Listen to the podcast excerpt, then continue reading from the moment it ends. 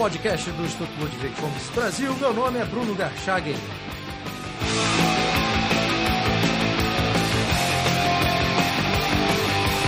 Hoje eu converso com Eric Siscrabi, professor, empresário e criador dos institutos no Chile e Mises Itália.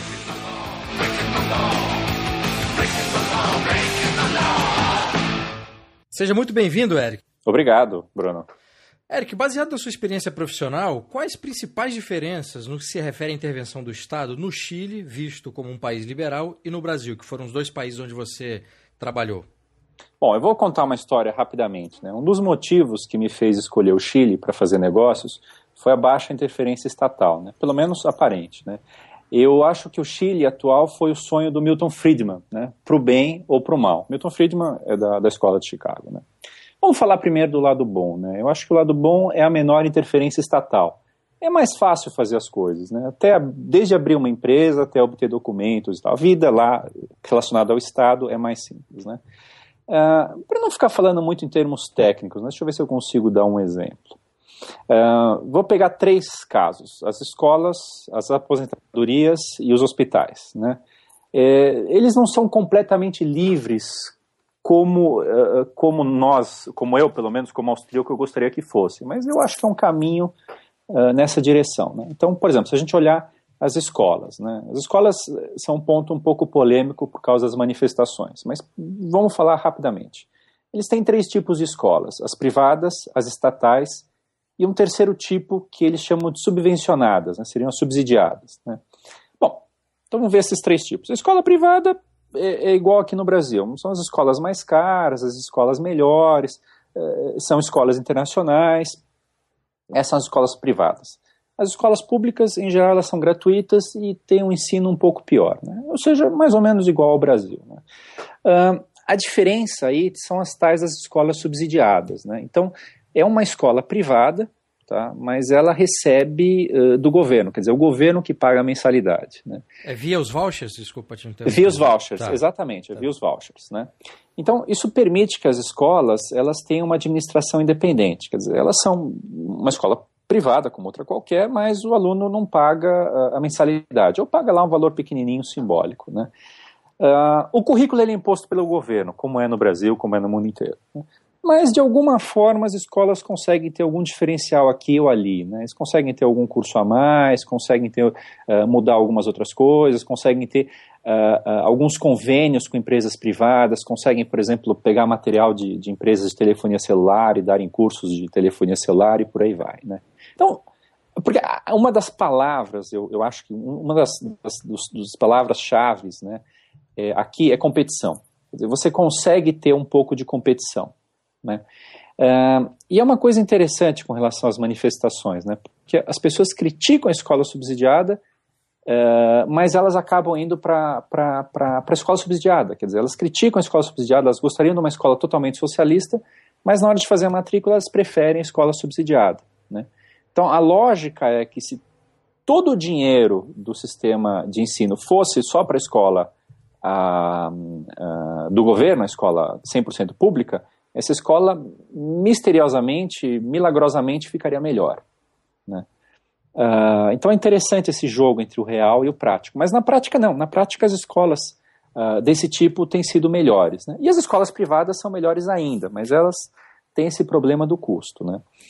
Uh, a previdência, eu acho que é outro ponto interessante. Né? O Chile foi o primeiro país do mundo a ter um sistema de previdência privado. Né? Lá você tem as suas contas, né? Então você tem lá a sua conta, eu tenho a minha, o outro tem a outra, acabou. Né? Uh, é diferente dos sistemas uh, socialistas que a gente tem hoje, que são, na verdade, uh, um esquema Ponzi, né? Quer dizer, eu pego o dinheiro do contribuinte hoje e dou para o aposentado hoje. E amanhã, como é que eu faço? Amanhã eu vou pegar do contribuinte amanhã e dar para esse cara que está contribuindo hoje amanhã. É, Bom, mas isso, isso funciona bem quando a gente tem mais crianças nascendo. Quer dizer, tem muita gente entrando no sistema, tem muita gente botando dinheiro, não tem tanta gente se aposentando, funciona bem. Uh, mas uh, isso certamente vai ser um problema, como está sendo no Brasil hoje, e, aliás, como é um problema no mundo inteiro, é um problema inclusive nos Estados Unidos, inclusive na Europa. Né? O Chile não tem muito isso, porque como cada um tem a sua conta, e você está colocando na sua conta hoje para sua aposentadoria amanhã, é, meio que não faz diferença, não, não consegue ter tanta manipulação de dinheiro. Né? Uh, plano de saúde, uma coisa parecida, também é uma ideia dos vouchers. Né? Você tem que pagar um valor por mês, como você tem no INSS aqui no Brasil, só que é diferente, só que você escolhe para, entre aspas, qual INSS você vai dar o dinheiro. Quer dizer, você tem lá uh, diversos tipos de plano de saúde e você escolhe para qual plano você vai, vai colocar o seu dinheiro. Então você pode escolher, você pode, por exemplo, ter um plano mais simples, pode ter um plano mais caro, você pode pagar mais se você quiser. Quer dizer, você fala, vamos descontar X%. Ah, mas eu quero pagar um plano melhor. Ah, então aí teria que pagar mais. Não tem problema, eu pago a mais, mas quero um plano melhor. Né? E um ponto interessante também é que os, os, os, os planos de saúde lá, eles funcionam uh, como um seguro-saúde, quer dizer, eles não pagam integralmente, eles pagam uh, alguma coisa como 70%, 80%, 90% do valor das consultas, dos exames tal, né? Então é uma forma uh, também de racionalizar os recursos, né? Uh, se a gente fizer um paralelo, por exemplo, com o Canadá lá do Michael Moore, que é mostrado como uma coisa perfeita, é, tudo bem, o Canadá é 100% gratuito, ok.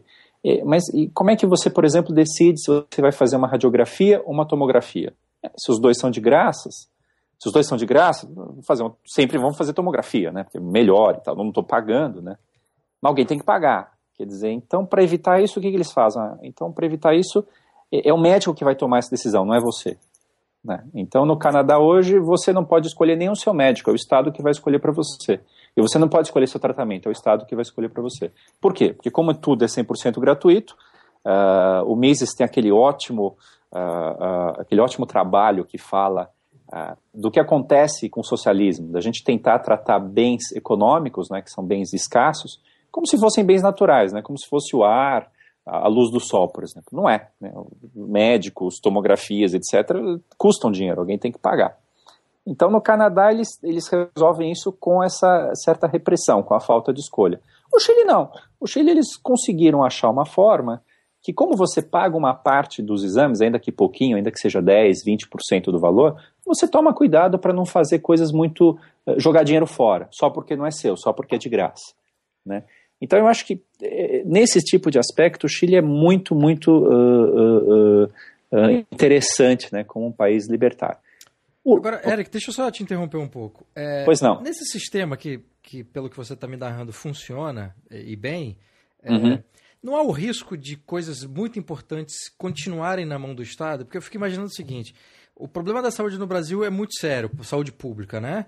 É, o fato de ser muito ruim o, o, o serviço prestado pelo Estado faz uhum. com que as pessoas tenham uma compreensão de que aquilo não deve ficar na mão do Estado. Exatamente. No caso do Chile que aquilo funciona, as pessoas não se questionam se aquilo deve ou não continuar no Estado. Quer dizer, me parece que todo mundo tem compreensão de que aquilo deve ser mantido da mesma forma, né? É, não há um perigo de, em troca de governo ou qualquer outra coisa, esse sistema ruir? Ou já é um dado cultural do Chile defender esse sistema e de que forma que a defesa desse sistema também não é uma coisa ruim pensando numa perspectiva libertária, por manter o Estado nesses, nesses setores? Bom, então, eu estava falando sobre o lado bom do Chile, que é ter pouco governo e ter um Estado menor. Agora, vamos falar um pouco do lado ruim. O lado ruim é ter pouco governo e pouco Estado, porque é o que você está dizendo. Quer dizer, não é que não tem governo, ele tem governo, ele só tem menos. Então, o governo, ele vai lá e mete o bedelho, né? Então, por exemplo, eu quando eu estava lá, eu lembro que uh, o, o, o, o, então ministro do, do da Fazenda estava dizendo no rádio, né, olha, a gente tem que aumentar os impostos. Ué, mas por quê? Bom, a gente tem que aumentar os impostos porque os países mais ricos têm uma carga tributária maior que a do Chile. Logo, se a gente quiser ficar mais rico, a gente tem que ter uma carga de impostos maior. Bom, mas isso não faz o menor sentido. É, bom, não faz, mas é, é, é uma lógica que parece que faz sentido, é uma falácia, né? Porque os países ficaram ricos, se você olhar, por exemplo, o, o, o exemplo clássico que é a Suécia. A Suécia, ela saiu de país mais pobre da Europa a país mais rico do mundo em uma geração. Depois é que veio o welfare state, depois é que veio uh, uh, aquela ideia de que o Estado tem que ajudar todo mundo e tal. Então, uh, é, é, esse truque que eles estavam fazendo, mas esse problema existe, sem dúvida. Ah, fantástico. É, segunda pergunta, Eric. Eu queria que você fizesse uma análise comparativa com relação ao ambiente acadêmico dos dois países. Né? Você fez um, um MBA no Chile e agora é professor de inovação, consultoria e logística na Universidade Embi Morumbi, correto? Queria que uhum. você fizesse uma, uma comparação. Obviamente lá você tem uma experiência como aluno e aqui você está tendo uma experiência como, como professor. Mas dado mesmo com essa diferença, eu queria que você fizesse uma análise comparativa. Uhum, claro. Bom, eu acho que a gente tem um problema que é o rigor dos currículos, tá? Isso vale uh, no Brasil, isso vale no Chile, isso vale em outros países que eu passei também, Estados Unidos, França e Itália. Quer dizer, tem um currículo, você tem um governo interferindo, dizendo como é que vai ser o currículo, criando caixinhas, né? Dizendo, olha, você vai ter o curso tal, curso tal, curso tal. Então eu acho que é, é esse, esse é o principal problema e nós temos esse problema lá, né? Eu gosto muito de estudar essa coisa de culturas. Tem um, um, uma, uma pessoa com um nome um pouco estranho que chama Gert Hofstede. Né? Ele tem esse nome complicado porque ele é holandês. Né? Então ele comparou diversas culturas de cerca de 170 países. Né? E ele criou algumas grandezas para você poder comparar esses países. Né? Isso não quer dizer que uma pessoa que nasça no Chile ou no Brasil ou na Holanda seja de um jeito ou de outro. Não. Mas quer dizer que a pessoa acaba tendo nesses ambientes um tipo de referências culturais. Assim como você tem referência cultural numa empresa, por exemplo. Tá? Todas as empresas têm a sua cultura também. Né? Mas o ponto que eu quero chegar é o seguinte: ele diz que tem países melhores para você criar ideias e países melhores para você aplicar ideias. Né? Eu acho que o Chile é um lugar bom para aplicar ideias. É um lugar onde as coisas funcionam bem, é um lugar onde uh, você não tem muitas surpresas. Mas eu não estou muito convencido ainda que seja um lugar bom para criar ideias, para ter ideias. Eu acho que o Brasil nesse caso, cairia como um país bom para criar ideias, para ter discussão. Né? A gente não consegue muito isso, em parte, por causa dessa burocracia excessiva. Eu acho que tem, é muito rígido. Né? É, por exemplo, vou citar alguns exemplos. Né? A gente não sabe quem foi o Padre Landel, que foi um brasileiro que inventou o rádio antes do Marconi. Inclusive, era um rádio que você podia falar, podia escutar. O do Marconi só, só tinha um bip. Né? Delmiro Gouveia foi um cara que criou a primeira cidade com luz elétrica em 100% das casas, aqui no Brasil. A gente não sabe, por exemplo, que Dom Pedro II fez a primeira linha telefônica de longa distância. Quer dizer, tem várias coisas que a gente não estuda. A gente estuda basicamente que a gente foi uma colônia e, e que a gente foi explorado e que é isso. Quer dizer, parece que a gente não consegue ter ideias. Né?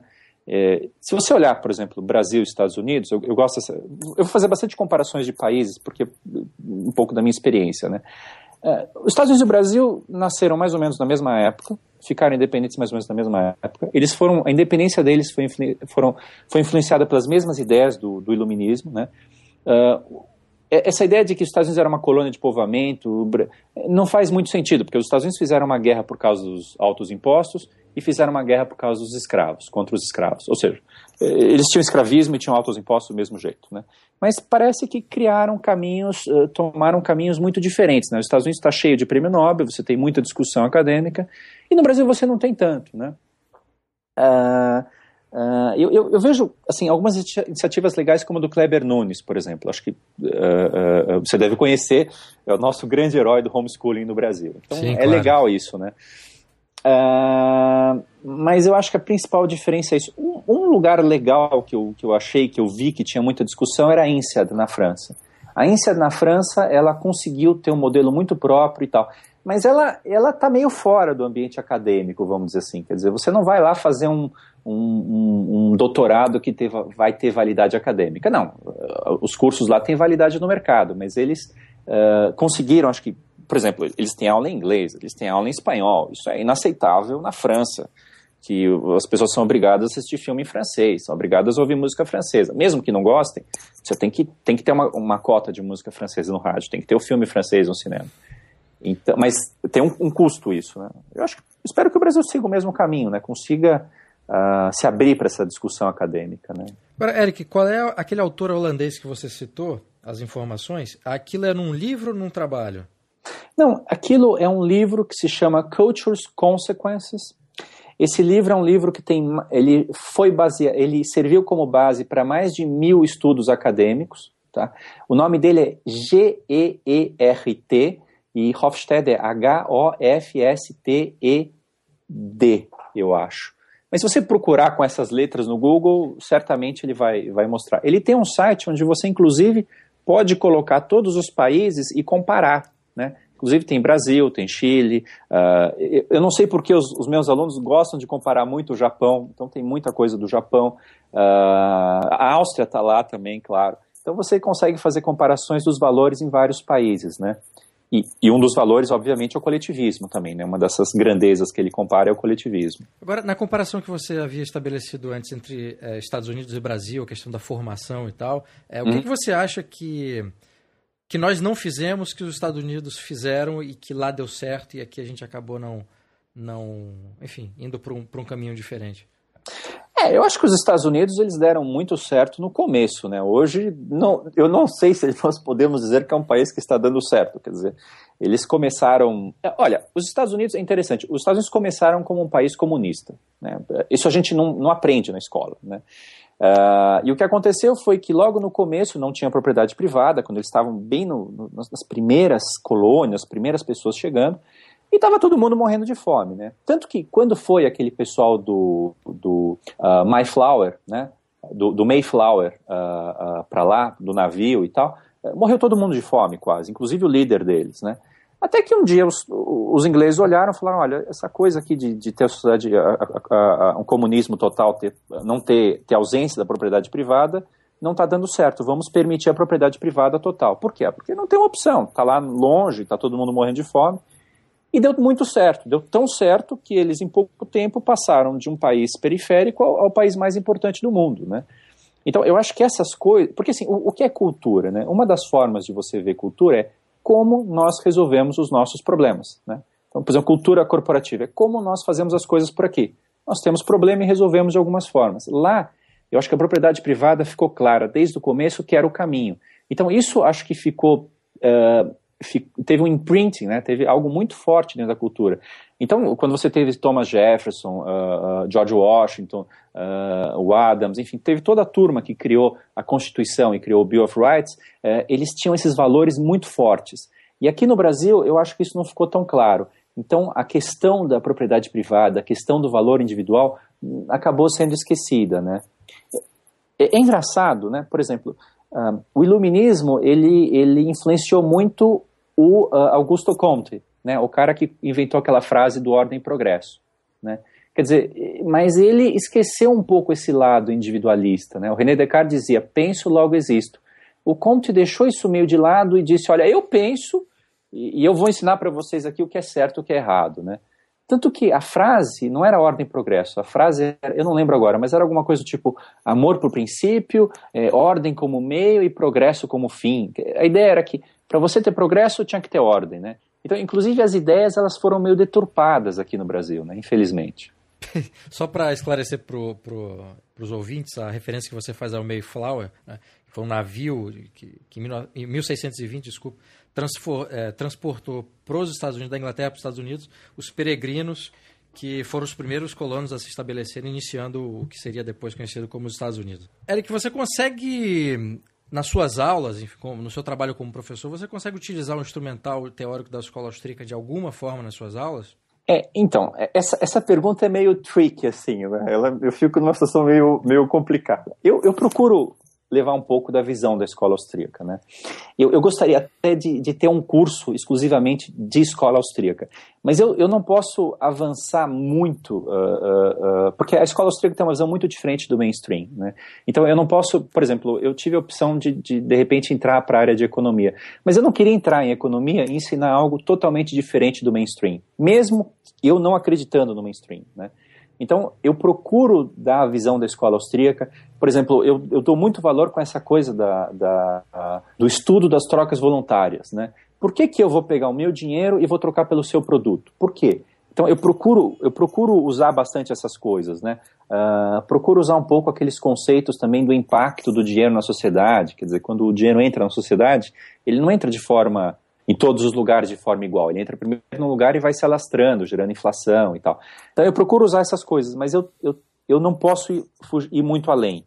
Né? Porque para isso eu precisaria ter um curso exclusivo de escola austríaca. E espero que a gente tenha. Eu já tenho, eu tenho procurado algumas escolas e oferecido essa opção, falado, poxa, a gente poderia uh, uh, ter um curso só disso, né?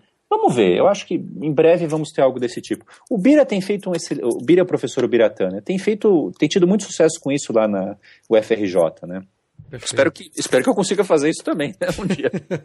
Agora me diz uma coisa, você percebe entre os seus alunos, quer dizer, alunos que estão ali para estudar inovação, consultoria e logística, dizer, trabalhar para iniciativa privada, você consegue detectar essa mentalidade estatística, coletivista, que a gente eh, coletivista, desculpa, que a gente vê de forma muito comum nos cursos de humanas ou não é? É completamente diferente? Bom, e onde não há essa visão, né? Isso que eu te pergunto. Onde, onde não tem? Quer dizer, é, essa visão, ela está uh, ah, uh, ah, em todos os, os, campos, né? Inclusive, é interessante que, uh, se você vai hoje numa universidade, não importa se é a melhor ou não é a melhor, se é da área de exatas, de biologia, de humanas, eh, a gente percebe que os alunos, o sonho do aluno é, é seguir uma carreira pública. É incrível, né? O sonho deles é, é, é carreira pública. Então, primeira opção, carreira pública. Se não der certo, eu vou arrumar algum emprego numa grande empresa. Se não der certo, eu vou arrumar um emprego numa empresa talvez menor. E se não der certo, bom, aí acho que talvez eu vire empresário. Pior das opções possíveis. Quando deveria ser o contrário, né? Acho que ser empresário deveria ser a primeira opção. Puxa, eu vou criar algo, eu vou. Pô, eu ter... Quem não tem sonhos, quem não tem ideias, quem não tem problemas, né? Pô, eu vou pegar esse meu problema que eu tenho aqui e vou usar isso para criar uma solução. Mas hoje isso não acontece muito, né? Então, uh, eu, eu, citei essa coisa, por exemplo, da ordem e progresso. Isso está na bandeira, mas está na cultura. Quer dizer, a gente tem aquela. As pessoas criticam as leis e tal, mas elas, no fundo, elas acham que o Estado é bom, que, que é bacana. A, a coisa coletivista, uh, o Hofstede ele estuda muito isso, e o Brasil é um país uh, não extremamente coletivista, mas ele é um país mais coletivista. Então, uma das características do coletivismo é, é de, de, juntar as pessoas em grupos é achar que existem verdades universais. Quer dizer, olha, existe uma verdade aqui e, e essa é a verdade. Né? O, o, que é, o que é ruim, inclusive para a discussão acadêmica. Quer dizer, se você tem uma discussão, uh, uma, uma, verdade universal, como é que você vai discutir com isso? Né? É uma verdade universal, é o certo. Né?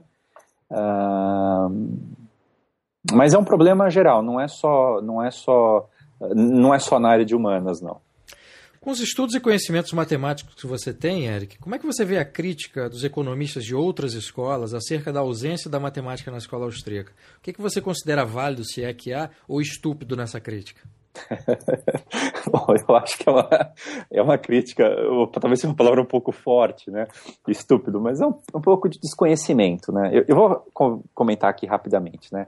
Uh, eu estava conversando sobre essa coisa do MEC, né? Então eu tive aulas com, com um professor chamado Agnaldo Riccieri, ele é professor do ITA e ele criou um curso de matemática que era o curso como ele gostaria que fosse, né? Ele criou também o Museu da Matemática, teve, tem, sei lá, dezenas, centenas de livros escritos e tal sobre matemática e tal. Uh, lá a gente tinha lá seis, sete, oito, às vezes nove horas seguidas de aula. O intervalo era um intervalo de 10, 15 minutos, tinha um só intervalo. A gente mal podia ir no banheiro, né? Se a gente fosse no banheiro, ele, ele eh, sempre fazia alguma. A gente saía da sala e já fazia alguma piadinha do tipo, ô classe. Ele falava classe, né? Brincando, é o Crass, esse cara que saiu aí tem boca de chupador, dá uma olhada, repara a hora que ele voltar. o, e, e, isso era a coisa mais leve, quer dizer, a gente ficava lá e tinha medo até de sair para ir no banheiro. Mas, agora, o, o, bacana, assim, o ponto é, ninguém era obrigado por estar ali, a gente, nem diploma do MEC a gente teria, quer dizer, estava ali porque a gente gostava de estudar matemática, a gente investia lá os finais de semana, horas seguidas, por três ou quatro anos, Uh, e a gente teve a oportunidade de estudar o matemático, os, os, matemáticos. O mais importante é estudar a história da matemática, estudar como surgiram as fórmulas, como surgiram as filosofias. É, é, a gente construiu alguns foguetes e coisas do. Ele foi, ele, esse professor, meu professor foi o primeiro brasileiro a mandar um ser vivo para o espaço usando um foguete e tal. Ou seja, nós éramos apaixonados por matemática. Mas mesmo sendo apaixonado por matemática, acho que é o seguinte: desde o primeiro dia a gente já tinha claro que a matemática era uma linguagem, né? Assim como a gente tem física, química, etc., nós temos a matemática. Então, um exemplo meio bobinho, né? Se eu for explicar o sentimento das pessoas e tal, eu acho que o Carlos Drummond de Andrade com a poesia faz isso melhor do que nós matemáticos. Tá? Agora, se for para construir ponte, prédio, foguete, eu acho que nós, né, os matemáticos, nós somos os caras, né? não tem para ninguém, nós somos os, os, bons aí nessa história. Mas uh, uh, não serve para outras coisas, quer dizer, a linguagem matemática ela funciona bem para algumas coisas, né? E a matemática ela é muito mal usada, né? Porque eu vou dar um exemplo bobinho, né? Se a gente a gente aprende, por exemplo, que a ordem dos fatores não altera o produto, né?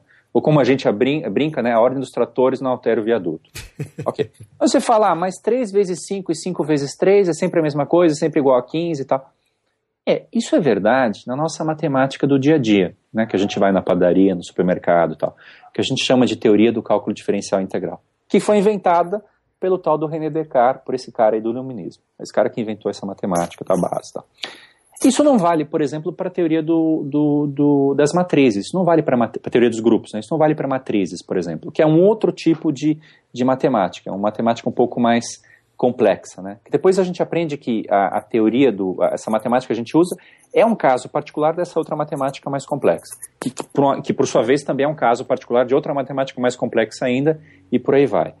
Então, ou seja, a gente não entende muito nem as, nem as bases das matemáticas que estão sendo envolvidas nesses cálculos complicados. Né? Um outro problema é o seguinte: como ninguém entende esse, essa coisa de matemática direito, mas todo mundo respeita, porque afinal de contas os aviões voam, as pontes estão aí, os carros funcionam, os relógios dão a hora certa, e essas coisas foram feitas com matemática, a gente acha que sempre funciona. Isso dá espaço para muitos picaretas criarem modelos. Assim, tem um exemplo que eu gosto muito, que é o, o tal do modelo Markov.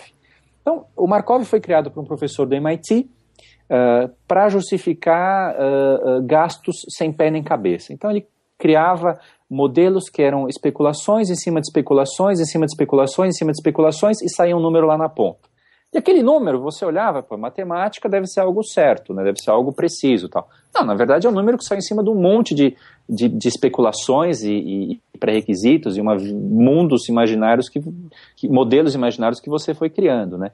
Isso serviu, por exemplo, para justificar os gastos. A primeira vez foi usado para justificar, convencer o governo do Equador a fazer um monte de gastos sem pé nem cabeça com petróleo, que depois lá na frente se provaram um péssimo investimento. Quer dizer, o governo ficou uh, uh, endividado e não conseguiu uh, ter os tais retornos. A sociedade acabou não tendo os tais retornos que ela gostaria. Aliás, só um parênteses, né? É, eu ouvi outro de uma frase que eu acho que representa bem, né? se eu for assaltado aqui na esquina uh, e a pessoa pegar esse meu dinheiro para gastar em outro lugar e movimentar a economia de outro lugar, isso é ruim, né? Isso é errado. Pô, o cara tá sendo... Agora, se o governo fizer isso com modelos keynesianos, de repente isso parece uma coisa bonita, né? Quer dizer, o governo tirar dinheiro de você sem a sua aprovação para ir jogar num outro lugar num, e movimentar aquele lugar da economia, parece que é algo bonito, tal. Então, às vezes é o que acontece um pouco com esses modelos, né? Uh, eu acho que o outro problema também, tem, tem vários problemas, tá? estou citando só alguns aqui. Outro problema é essa relação entre consequência e casualidade. Por exemplo, então você pega uma criança brincando com uma, com uma borboleta. Então ela coloca, ele coloca, a criança coloca a borboleta na mesa, bate palma, a borboleta sai voando. Ah, que legal. Aí vai lá, tira as asas da borboleta, vai lá, bate palma, a borboleta não voa. Conclusão: as borboletas escutam pelas asas. É, é, uma brincadeira, mas do ponto de vista matemático, é, é, algo real, é uma experiência que, inclusive, científica, você pode refazer se você quiser e tal. É, eu tô, tô, eu, eu, tô forçando um pouco a barra para algo que a gente conhece, mas se eu não conhecesse nada sobre as, as, as borboletas, assim como eu acho que a gente não conhece nada sobre a economia em todos os aspectos, uh, me pareceria que faria sentido. Ou a gente poderia dizer, por exemplo, que a venda de brinquedos, porque eu começo a vender muito brinquedo e de repente dia 25 chega e para de vender o brinquedo. Então eu poderia dizer que os brinquedos causam o Natal. Quer dizer, eu começo a vender muito brinquedo e tem um monte de brinquedo, aí acontece o Natal. Não, é o contrário. Quer dizer, primeiro você tem o Natal e por causa disso as pessoas começam a comprar brinquedos para dar de presente e tal. Mas enfim, são exemplos bobinhos, mas eu posso levar isso para casos mais extremos. E, e, o que acontece é mais ou menos isso. Eu pego essas, essas, esses dados e eu tento a, a achar relações de casualidade de coisas que eu não entendo, coisas que eu não conheço, e tento aplicar modelos matemáticos sobre isso. É, tem outro problema também que é o da coleta de dados. Né? Então, por exemplo, uh, se, eu, se eu faço uma pesquisa de opinião para saber se um produto é bom, se está satisfeito e tal, eu digo para você sim ou não, ou eu digo para você sim, não ou mais ou menos, tem impacto diferente. Então, imagina você, Bruno, você vai na casa, você vai num jantar especial de negócios. Aí a pessoa pergunta para você: "Você gostou do almoço?" Você vai responder não. Não, você vai falar sim, mesmo que você não tenha gostado. Agora, se tiver um mais ou menos, você vai falar mais ou menos. É uma escapatória. Então, se eu faço a pesquisa com sim, não ou mais ou menos, uh, ou sim, não ou mais ou menos, dou três opções, a chance da pessoa fugir para o meio é maior. Né? O cara fala, não gostei, ah, mas eu vou aqui para mais ou menos. Ah, eu achei isso bom, então eu vou para mais ou menos. Então, isso me ajuda a mascarar um pouco os dados, né? Porque eu falo, olha, as pessoas não estão satisfeitas, porque veja quantas responderam mais ou menos, né? Então é um atrator, a gente chama em matemática de atrator, quer dizer, a pessoa vai lá para o meio. Né? Ah, isso acontece, e tem uma outra questão também, o outro problema é a percepção das pessoas, né? Por exemplo, teve um, um caso de uma empresa de, de eletrodomésticos que, eh, que, se pegou a ficha do, do cliente, estava lá, 100% de aprovação, adorou o produto, adorou a entrega, adorou tudo, tudo lindo, maravilhoso. Aí eles foram lá. A tampa, a máquina de lavar chegou lá com a tampa quebrada. Quer dizer, na hora do cara descarregar, lá do, do motorista do caminhão descarregar, quebrou a tampa. Eu falei, mas como é que é possível que alguém que recebe um produto quebrado, tudo bem que ele funciona, tal, diga que está 100% satisfeito? Porque a expectativa era muito baixa. Quer dizer, uh, você, mesmo a tampa tendo chegado quebrado, está perfeito, o produto está perfeito. Agora, se você pegar um produto de, de valor agregado, vou falar em português, se você pegar um produto mais chique, um produto mais caro, não. Aí, se você tiver um risquinho do lado, o cara vai dizer que o produto é uma porcaria, que está extremamente insatisfeito, que ele ficou cinco minutos no telefone aguardando para ser atendido, que é uma porcaria, que a empresa não dá bola. Quer dizer, se você olhar, a diferença de expectativa também gera uma diferença no que você, no que você responde. Né? Então eu acho que uh, usar a matemática para estudos econômicos não vale a pena. A matemática é bom para estudar relações entre coisas, né, entre materiais, entre gases, mecânica dos fluidos que a gente usava lá com foguete, uh, enfim, essas coisas, a matemática funciona muito bem. Agora, entre pessoas, eu acho, eu acho que matemática não funciona muito bem. Ela pode dar alguns, algum, pode ajudar com alguns índices uh, para empresas e tal, mas uh, usar a matemática para descrever a economia, ainda mais a economia como um todo, não tem o menor sentido. Né? Eu acho que a melhor, uh, a melhor ferramenta ainda é a praxeologia da, da escola austríaca. Dentro da praxeologia tem também aquele, os estudos das trocas voluntárias, eu acho isso perfeito. Né? O Eric, quando e como você teve acesso às ideias libertárias, especialmente da escola austríaca? Bom, eu estava vivendo entre o Chile e o Brasil nessa época, né? E aí eu vi uma matéria sobre o Dia da Liberdade de Impostos. Né? Nessa época que você diz é mais ou menos que ano? Ah, 2007, eu acho. Certo. 2007, 2008, talvez 2007, 2007. Uh, eu vi essa matéria, falei, nossa, que interessante, o posto de gasolina vendendo a gasolina pelo preço sem impostos, né? Eu, o, o que eu gostei nisso é o seguinte: eu posso fazer vários estudos, inclusive estudos matemáticos, sobre impostos, sobre. Uh, mas é, são coisas que as pessoas não entendem muito. Assim, o, o, cérebro humano ele tem vários níveis, vamos dizer assim. Né? Você tem o cérebro, a gente chama de reptiliano, uh, o cérebro límbico e o cérebro racional. Então as coisas elas não acontecem a, a, interpretação das coisas não acontece de forma igual por todo o cérebro. Quer dizer, se eu dou uma, uma coisa muito racional, você pode até entender, mas não é que você entendeu de verdade. Agora, essa coisa de você ter uma coisa prática, de você chegar lá e você ver quanto eu estou pagando pela gasolina, quanto custa a gasolina e quanto custa os impostos que eu estou pagando. Isso daí é uma coisa que você entende na prática. Né? Você, você entende mesmo, você fala, caramba, eu estou pagando tanto de imposto, mas que roubo, que absurdo, que isso, que aquilo, entendeu? Isso eu poderia mascarar com modelos matemáticos, dizendo, olha, você paga tanto por cento de gasolina, tanto por cento de imposto. É, e daí? Né, isso aqui, você é até é capaz de falar que bom, afinal de contas o governo vai dar esse dinheiro para coisas boas, sei lá, construir escolas tal. Mas se você sente no bolso, você fala, puxa vida, é tanto que eu estou pagando de imposto, isso é um roubo, né? Isso é um absurdo. Para andar nessa, estra nessa rua aqui na frente toda esburacada. Quer dizer, fica evidente a, a, a, a questão dos impostos, né? Quer dizer, foi, foi em 2007 com esse artigo e depois como é que você chegou aos outros? Livros, essas coisas? Eu vi essas matérias, né, falando sobre o Dia da Liberdade de Impostos. Aí eu fui pesquisar um pouco mais. Eu vi o, o, o pessoal do Movimento em Direita Brasil, que eu já conhecia, e eu vi um tal de Ludwig von Mises, o Instituto Ludwig von Mises Brasil. Falei, mas que interessante, nunca ouvi falar nada deles, vou lá dar uma olhada. Quando eu comecei a, dar, a, a, conhecer um pouco mais, aí eu fiquei maluco, porque eu via várias, várias coisas que eu intuitivamente acreditava, eu vi lá na prática. Por exemplo, eu, eu fui morar no Chile porque eu gostava das ideias da escola de Chicago, né? Eu achava bacana essa ideia de liberalismo e tal. Mas eu, por exemplo, algumas coisas eu não concordava. Eu não concordava, por exemplo, com esse meio termo que o Milton Friedman fazia. Por exemplo, eu não concordava com o monetarismo. Mas, poxa, mas é, é vai ter uma sociedade de livre mercado, mas está aqui o governo podendo imprimir dinheiro. Mas que livre mercado é esse? Então não é tão livre. Quer dizer, é livre, mas o governo pode direcionar os, os e tal. Então não é livre. É livre ou não é livre? Ou você tem competição ou não tem, né? É, e aí, quando eu vi o Mises, é, as ideias do, do não só do, do, Mises, como de todos os outros pensadores, nossa, foi, foi, é, eu olhei e falei, puxa, mas é isso que eu sempre acreditei, está aqui, né? E outra coisa que eu gostei foi da consistência, né? Porque a maior parte dos movimentos libertários que eu tinha conhecido até então, por exemplo, nós temos o Liberdade e Desarrollo no Chile, tem tantos outros que, que uh, são think tanks e tal. Mas o problema é que eles, eu, algumas pessoas tinham algumas ideias uh, em, em, que eles gostavam, mas eu percebia que eram, eram pessoas, por exemplo, que não gostavam das ideias comunistas, vamos dizer assim. Então o cara, ele sabia quais ideias ele não gostava, mas ele não sabia quais ideias ele gostava. Quer dizer, os caras iam nos, nos think tanks é, mais pelas coisas das quais eles eram contra do que das coisas das quais eles eram a favor. No Mises, não. O Mises eu encontrei pela primeira vez um lugar onde você tinha as ideias muito bem definidas. Olha, nós temos essas ideias assim, assim, assim. Nós temos a mecânica assim, assim, assim. Por exemplo, eu, eu depois de ter estudado tanto matemática, não entendi essa coisa, esses modelos matemáticos. É, desculpa, infantis que os keynesianos usam, sabe? Tem modelos lá que são infantis. Você olha e fala, pô, não é possível que alguém acredite nisso, sabe?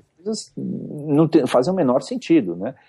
É, e no mês eu vi, eu vi o pessoal falando, olha, esses modelos realmente a gente não acredita por causa disso, disso, disso. A gente uh, aprendi a tal da parciologia. Falei, nossa, que é isso? Uma coisa com nome tão diferente. É, foi amor à primeira, primeira lida. Eu não parei mais. Desde então, tenho lido um, os livros da escola austríaca sem parar. Né? Aí, a partir disso, você, em 2007, ajuda a fundar o Mises Chile e em 2010 ajuda a fundar o Mises Itália. Eu queria, primeiro, que você me dissesse se essas informações estão corretas e como isso aconteceu e como é que foi essa experiência. É, eu devo ter visto a matéria do, do Liberdade de Impostos em 2007, porque no final de 2007, começo de 2008, eu criei o Mises Chile, né? Uh, a ideia era fazer, divulgar as ideias uh, uh, da escola austríaca, né? Que eu nunca tinha visto ninguém lá no Chile com essas ideias. Se falava de libertarianismo, de liberdade, de livre mercado, Milton Friedman, muita coisa de escola. Eu, eu estudei com alguns dos Chicago Boys e tal, mas nunca tinha ouvido falar em Ludwig von Mises, nunca tinha ouvido falar em escola austríaca, né? Falei, puxa, que interessante. Então seria bacana ter um lugar onde eu pudesse ajudar a divulgar um pouco essas, essas ideias, né? Uh, eu, uh, em 2000, bom, eu tive aí um, um, uma questão um pouco, um pouco desagradável. Eu tive uma reunião lá com os, os, os, uh, os advogados do escritório do ministro do interior, do senhor Gabriel Hinspeter, lá no Chile, e depois dessa reunião eu decidi que eu não ia mais fazer negócios no Chile e também ia temporariamente parar com o Mises Chile, né? E mais ou menos na mesma época eu estava estudando na Itália, né? Estava fazendo meu MBA, tinha um módulo lá e tal. E eu vi a mesma coisa. Eu vi, e a Itália, inclusive, muitas ideias, muita discussão. Né? Tinha um norte, não tinha um, um, um Mises Itália. Eu fui lá, comecei a criar um site, uh, o fomises.it, né? Ponto .it, né? De Itália. Uh, comecei a criar esse site, comecei a colocar algumas ideias, comecei, é, eu, eu, falo um pouco de italiano, mas talvez não tão bem, então pastar um pouco tal, uh, e foi mais ou menos nessa época que eu encontrei duas outras pessoas, que foi o Michele Gambela e o Marco Bolentino, né, e eles estavam tentando criar coisas parecidas também, né? O Michele com outro site dedicado ao estudo do Mises, especificamente, e o Marco com um blog que ele tinha também com artigos da escola austríaca. E aí a gente conseguiu juntar essas coisas uh, em uma coisa só. Então a gente conseguiu juntar essa energia. E daí foi um estouro, quer dizer, aí começou a pintar gente de todo lugar. E, e hoje um dos problemas do Mises Itália é restringir o número de artigos. Porque eu gostaria muito que a gente tivesse, sei lá, dois artigos por dia. Se a gente a gente tem três, quatro, cinco artigos por dia, inclusive de sábado, domingo, feriado, dia santo, não para, porque é, é, é muito bacana, né? A, a, Itália tem uma, uma, um borbulho de ideias muito maior. a minha explicação para isso, fazendo uma, um, um, paralelo com o Brasil, é que apesar Brasil ser uma cultura muito grande e ter culturas uh, muito bonitas locais, ter coisas muito características locais, a gente, em termos econômicos, a gente pensa mais ou menos igual. A Itália não. A Itália ele é, um, é um país que surgiu como país mais recentemente, é a unificação foi feita há pouquíssimo tempo, uh, então uh, uh, os valores em cada lugar ainda são muito fortes, eles pensam diferente em todos os aspectos. Então tem muita discussão, né? Inclusive tem muita briga, né? A gente vê a discussão assim, parece que vai sair morte, mas não, é eles discutirem, né?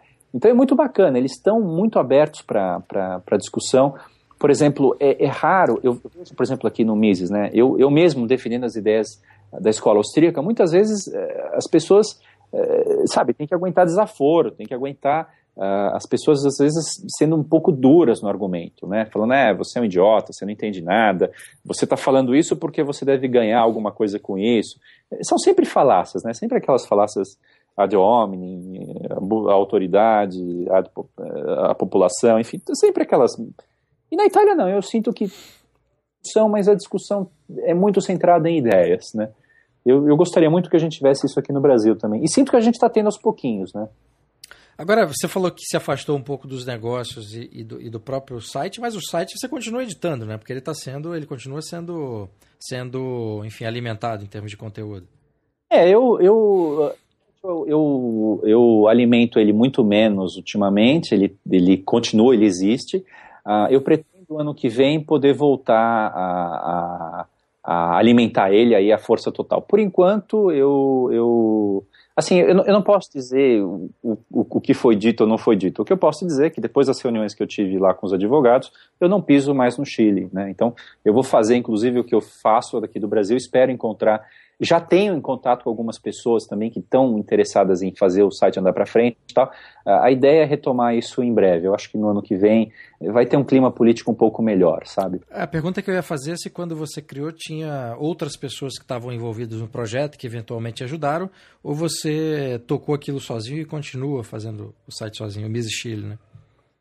Fazendo sozinho, eu fazendo sozinho, uh, faço sozinho, é tudo que eu fiz, eu fiz sozinho. Não, não, não consegui ter ainda. Uh, uh, teve algumas pessoas que olharam o site, deram algumas ideias tal, mas eu consegui muito apoio fora do Chile, né? A gente tem, por exemplo, o Mrs. Daily em, em, Spanish, né, em espanhol, que, que me ajudaram muito com artigos e tal, eles permitiram que eu usasse os artigos deles.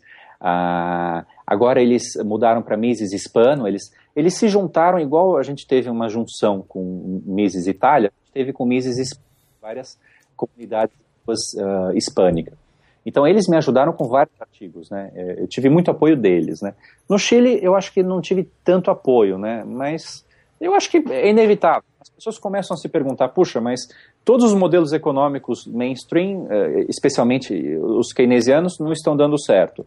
Então vamos olhar para outras ideias, né? Eu acho que é inevitável que as ideias da escola austríaca cresçam e cresçam muito nos próximos anos. Né? Agora, dessas duas experiências que você teve de criação do Mises Chile e do Mises Itália, é, o que, que você acha que, nessas duas experiências, o que, que deu certo e que poderia ser utilizado no Brasil em termos de sugestão né, dos, dos, dos think tanks aqui? E quais foram os erros que você acha que, a título de sugestão também, os think tanks brasileiros não deviam cometer? É, é difícil. Eu, eu, não vejo, por exemplo, o Mises como um think tank. Né? Eu acho que o Mises é um centro de estudos uh, que puro, né, bastante purista, e que essas ideias são então aproveitadas pelos think tanks que, que por exemplo, propõem políticas públicas e tudo mais, né? Uh, eu acho difícil, eu, eu acho que é um pouco de arrogância eu, eu propor alguma coisa, porque as, eu, eu tive tantas ideias e tanto apoio do Mises Brasil, quer dizer, eu acho que o, o Mises Brasil é, é, foi para onde eu sempre olhei. Né? Claro, eu sempre busquei, uh, da mesma forma como no meu curso de matemática, eu aprendi a buscar inspiração nos matemáticos, quer dizer, nos, nos, nas pessoas que inventaram as fórmulas, inventaram as ideias, inventaram as filosofias. Então, procurar beber direto na fonte. Eu também, claro, bebo muito na fonte da escola austríaca, quer dizer, estudo uh, um pouco do livro dos, dos, dos grandes pensadores e tal. Uh, mas em termos de, de, ideias, eu acho que o Mises uh, Brasil realmente é um, uma fonte de ideias. Né? Agora, falando como fora do, do, do Mises, do, no dia a dia, eu acho que as ideias do. Algumas das ideias da escola de Chicago que foram implantadas no Chile eh, poderiam ser melhor estudadas aqui no Brasil, né? Porque são ideias práticas. Então você pode ir lá e você pode ver na prática o que, que a maior liberalização trouxe, né?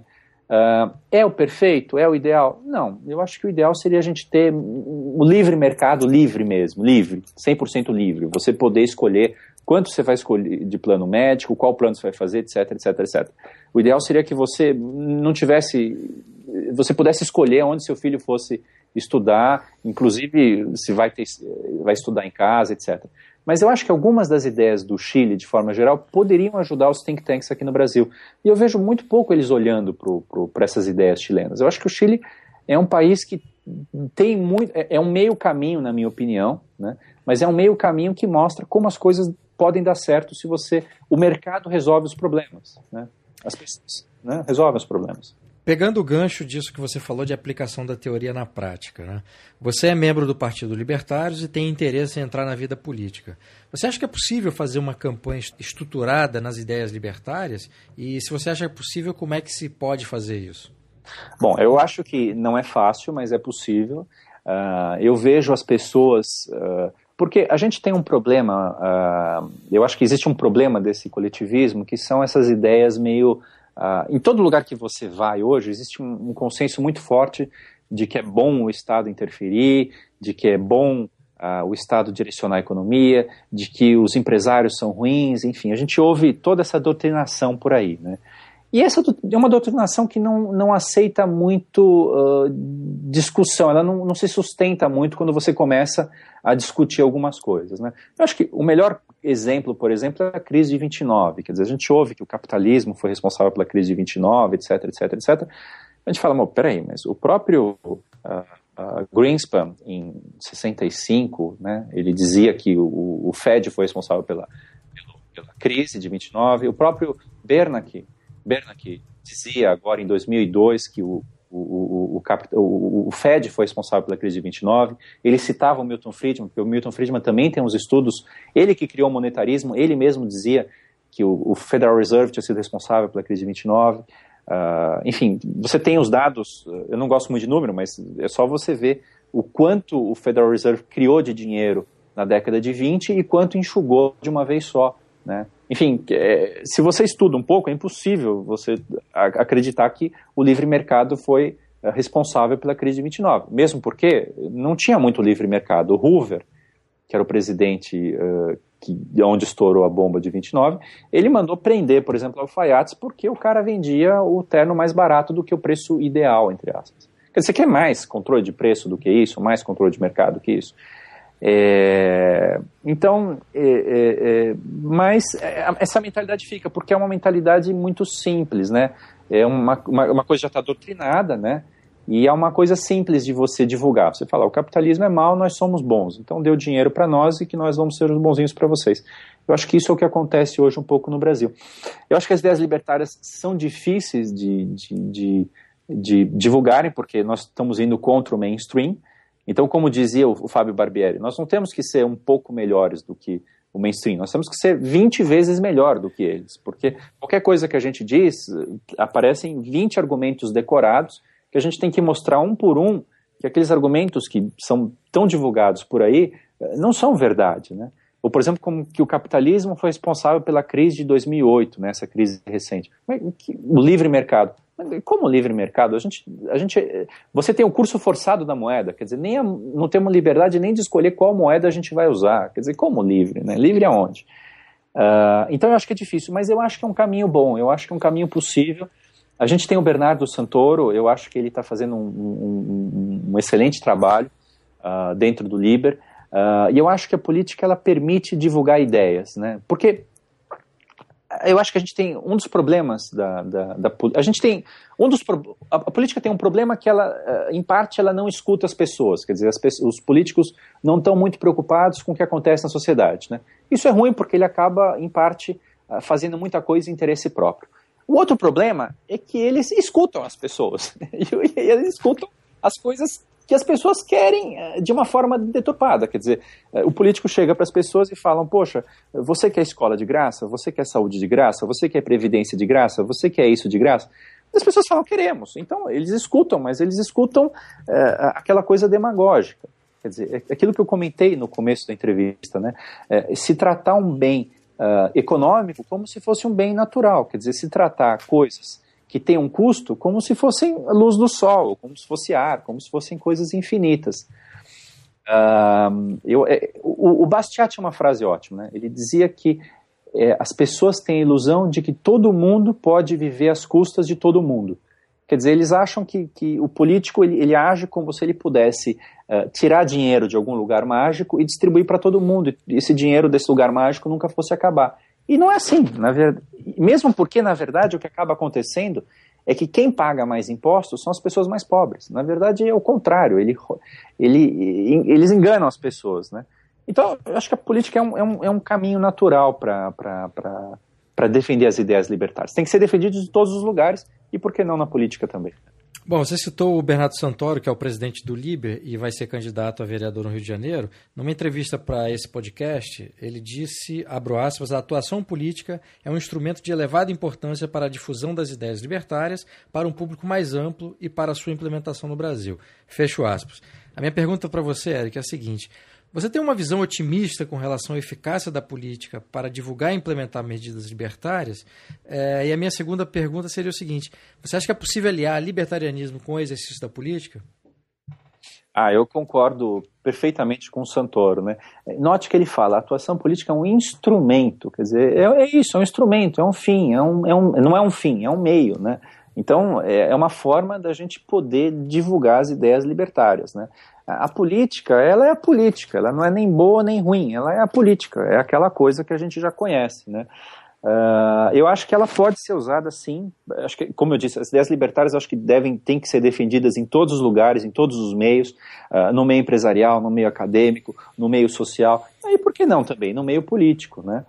Uh, eu acho, aquilo que eu comentei, né, eu acho que a política, eh, eh, os, os, políticos, eles têm, em geral, pelo menos os atuais, a gente tem esse, a grande maioria, pelo menos, tem esse, esse problema, né? Eles não, eles ou não escutam as pessoas, né, e acabam agindo em, em forma própria, ou eles escutam as coisas erradas das pessoas. Eles escutam uh, uh, uh, as coisas que as pessoas pedem e, e saem por aí eh, e querem sair por aí eh, dividindo benfeitorias e tudo mais. Como a gente diz lá no interior, eles querem sair por aí fazendo dando, parabenizando com o chapéu dos outros, né? fazendo cumprimento com o chapéu dos outros. Né? Ah, mas eu acho que é um caminho possível, eu acho que é um caminho uh, ajuda. Eu, a, a, política, assim, nós não temos hoje no meio político alguém ou um partido pelo menos que defenda claramente as ideias libertárias. Quer dizer, as ideias libertárias elas não estão nem em discussão. Assim como eu comentei do meio acadêmico, que a gente tem muito pouca discussão no meio acadêmico, no meio político a gente não tem discussão nenhuma, de nada.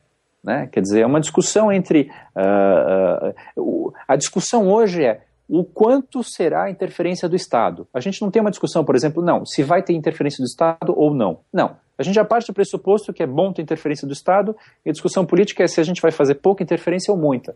Não, o Liber ele vem contra a ideia, ele fala, não, nós não vamos ter interferência do Estado, nós não queremos ter interferência do Estado, nós queremos que as pessoas tomem a decisão. Para que, que o governo vai pegar o dinheiro da pessoa para dizer o que é bom para a pessoa. A pessoa não tem capacidade dela mesma pegar o dinheiro dela e ela escolher o que é melhor para ela? Sim. Ah, então deixa a pessoa mesma escolher. Né? Essa discussão hoje não existe no meio político. Né? Eu acho que o Bernardo Santoro está certíssimo. Uh, eu acho que a política é um, um excelente meio para a gente divulgar essas ideias. Né? Eric Scrab, muito obrigado por essa entrevista. Não, eu que agradeço imensamente a oportunidade, Bruno. Agradeço muito, muito mesmo. E parabéns aí ao seu trabalho. Muito obrigado.